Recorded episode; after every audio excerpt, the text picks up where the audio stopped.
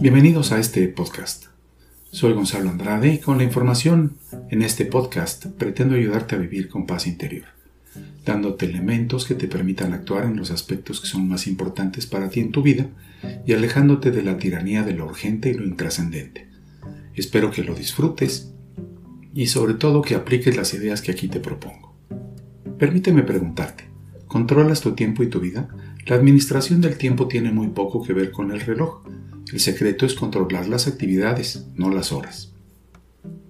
Al final de este podcast tendrás elementos y herramientas que te permitirán controlar eficazmente tus actividades en el tiempo y ser más productivo o productiva.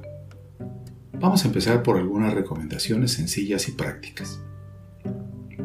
Considera que el tiempo es vida, es irreversible, ser dueño de tu tiempo es ser dueño de tu vida. Haz una lista de objetivos a largo plazo y a seis meses. ¿Qué ambicionas en la vida, en tu trabajo, etcétera? Deja volar tu imaginación. No es necesario demasiado detalle, hazlo rápido. Ahora define prioridades A, B, C por orden de importancia. Ahora aplica a las A la ley de Pareto del 80-20.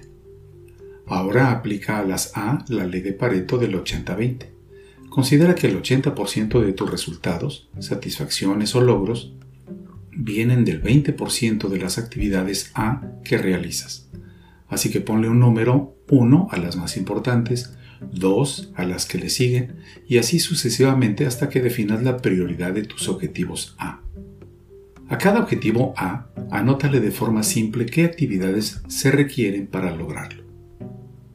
Con estos objetivos A, B y C a la vista, haz tu lista de voy a hacer y ponle prioridad a esas tareas de tu lista considerando que A es indispensable hacerlo, B es conveniente hacerlo y C si puedo lo hago. No te distraigas haciendo actividades C en los ratos que te quedan disponibles. Es preferible que realices una actividad de otra A. Aplica el concepto de queso gruyer. O sea, hazle hoyos a tus tareas A cuando tengas unos minutos disponibles, no te pierdas haciendo CES porque son rápidas y fáciles de hacer. Utiliza una sola agenda, cuaderno o planificador para hacerlo. Y por favor quita los papelitos sueltos de tu vida. Siempre comienza con las As, no con las Es. No se trata de ser activo sino productivo. Evita el síndrome del hámster. Los has visto en su rueda caminar y correr y siempre terminan en el mismo lugar. No permitas que te pase eso mucha actividad y poca productividad. Lo esencial es avanzar en lo importante, no tachar cosas en tu lista por tacharlas. Acostúmbrate a buscar actividades A, objetivos A, clientes A, relaciones A. No te abrumes con actividades de poca importancia. Recuerda aplicar la ley del 80-20. Y aquí viene un consejo que te dará paz interior cuando te encuentres en la necesidad de tomar una decisión.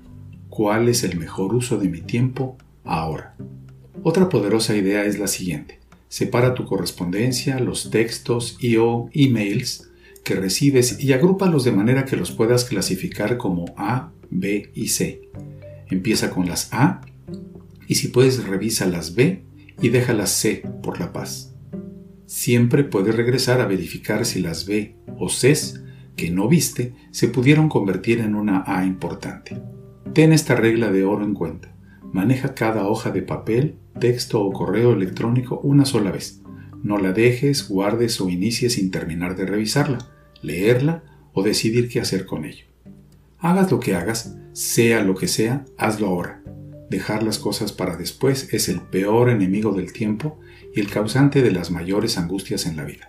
Y recuerda, no se trata de trabajar más, sino de trabajar más inteligentemente. Muy bien, hasta aquí el primer episodio de este podcast.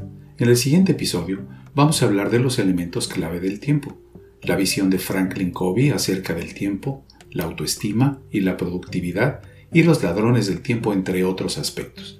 Hasta la próxima y gracias por tu tiempo.